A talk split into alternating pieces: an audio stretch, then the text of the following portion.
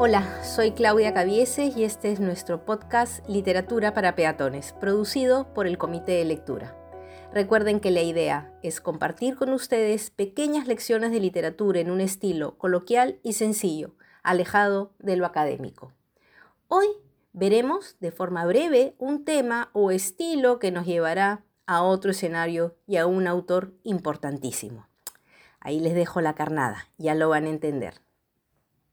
Me parece que en algún episodio anterior hablé de los trovadores que escribían versos o textos de tema amoroso, de corte más lírico y que estaban un poco alejados de lo popular.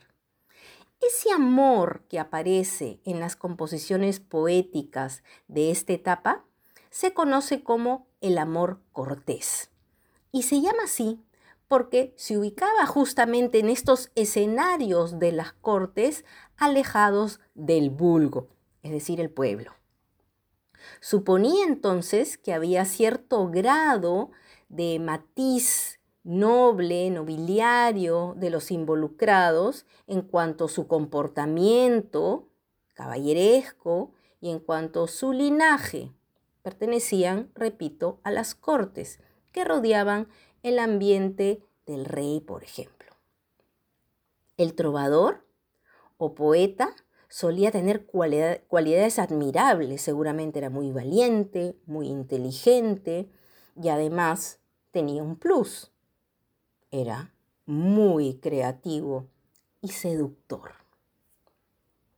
Algunos estudiosos han identificado una suerte de copy-paste, vamos a llamarlo así, entre la relación que se establece entre un caballero y su dama similar a la del señor feudal y su siervo, es decir, una relación de vasallaje, de superioridad por parte de la dama.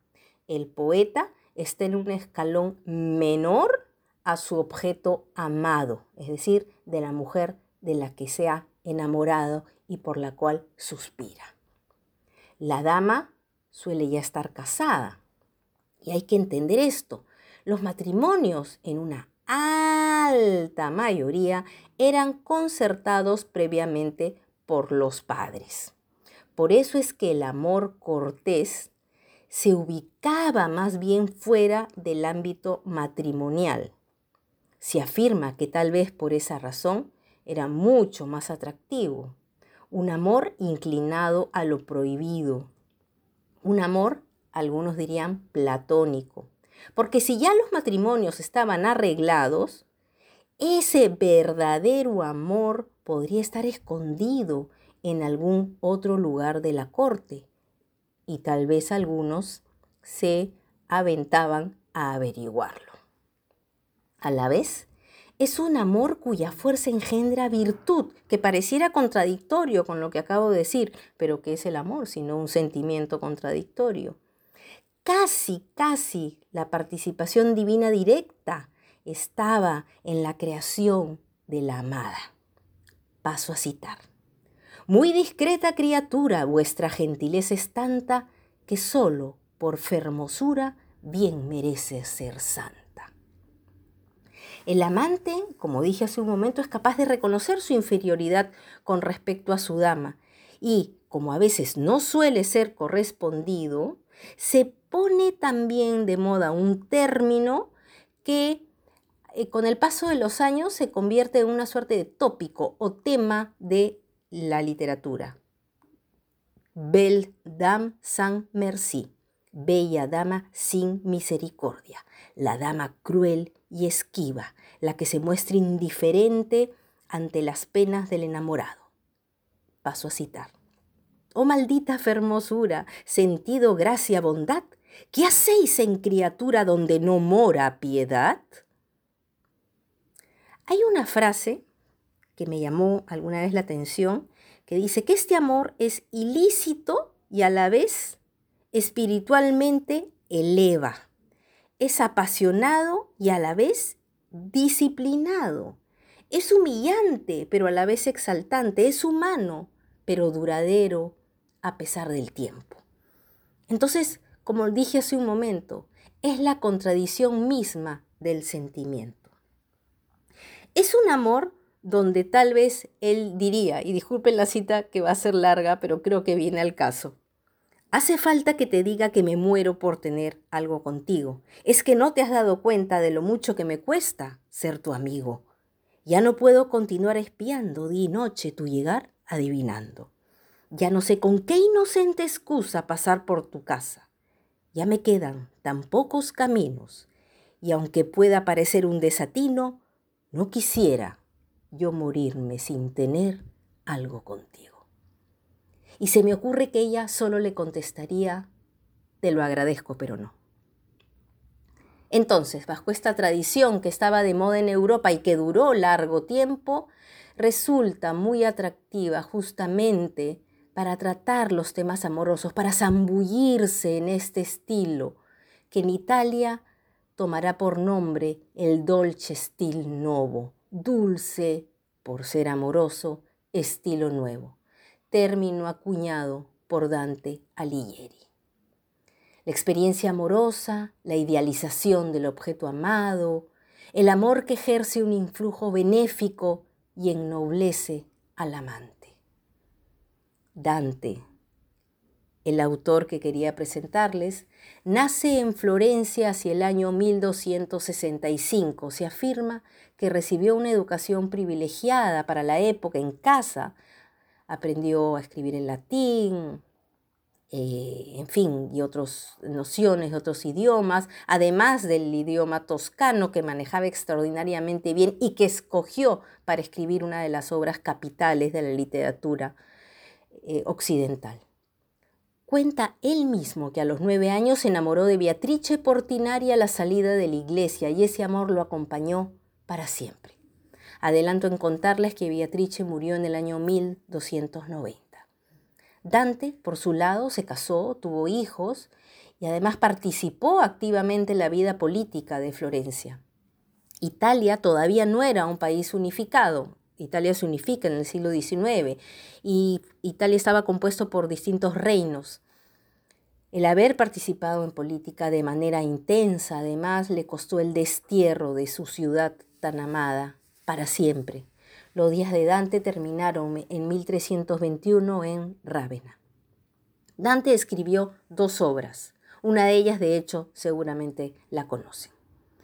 La primera fue La vida nueva, que ya en esta obra Dante comparte con nosotros el amor que le profesó a Beatrice. Es una obra sumamente autobiográfica y combina el género poético con el género narrativo. Algunos dicen que es una obra agenérica porque no es ni uno ni otro. Y su otra obra, La Divina Comedia, de 1314, aunque de hecho tuvo toda una génesis anterior en su escritura. Algunos precisan que empezó el proyecto en 1304. Y hoy no les voy a contar más, porque prefiero hacerlo en el próximo episodio para no tener que quedarme a la mitad. Será toda una travesía y un desafío para mí hacerlo.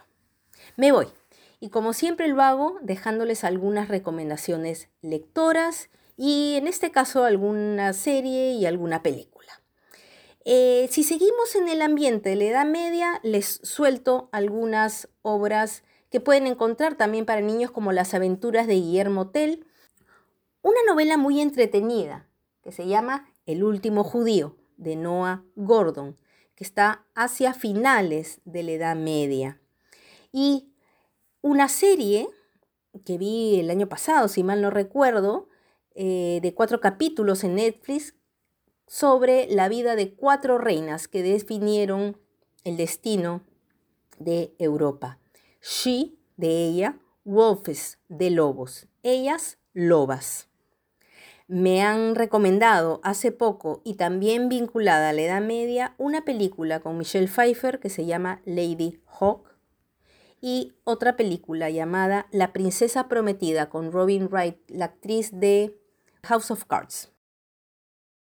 Un detalle que no comenté es que la semana pasada, tomando como punto de partida el 15 de octubre, se celebra el Día de la Escritora.